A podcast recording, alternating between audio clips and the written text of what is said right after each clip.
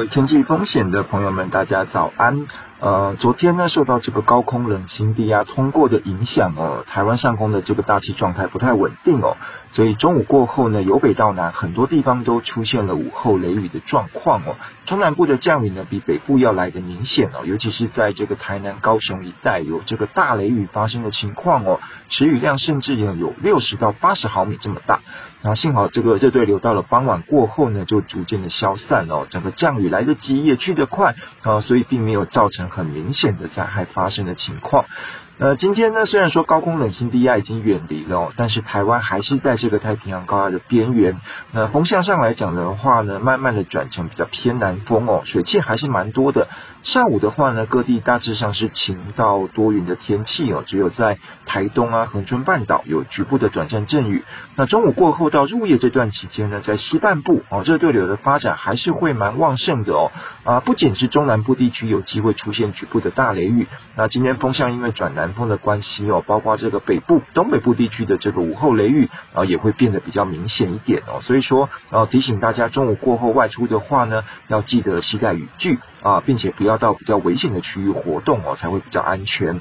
那偏南风呢，也带来明显的暖空气哦，各地的高温普遍啊会有三十四到三十六度。那在东半部地区的话呢，可能会有三十七到三十八度以上的高温发生的可能性啊。所以说，防晒啊、防中暑还是要特别注意。那中午过后比较容易有这个大雷雨发生的情况呢，目前来看啊，大概至少要持续到明天哦，就是礼拜四。那后天礼拜五开始的话呢，午后雷雨啊会有机会比较减少下来。那到了周末的期间的话呢，随着这整个高压中心往台湾接近哦，啊预估午后雷雨会更少一点。降雨的范围呢，也会明显的往山区缩减。那要到山区活动的朋友呢，还是要比较留意午后的这个天气变化哦。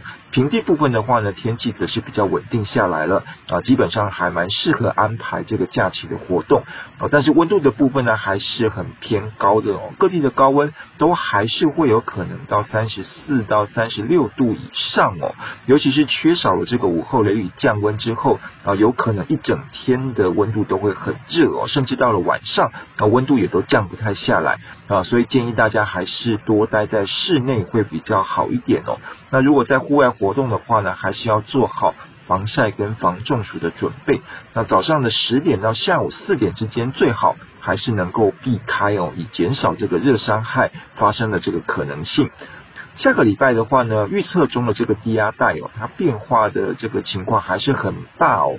目前为止呢，这个预报模式的结果还没有稳定下来啊，所以说未来这几天还是需要持续观察的。要等到比较有明确的这个预报趋势之后呢，呃，才有办法进一步预估它可能影响的这个程度啊。也请大家呢要持续注意啊最新的这个天气预报资讯的情况。好，以上气象呢是由天气风险吴胜宇提供，谢谢大家。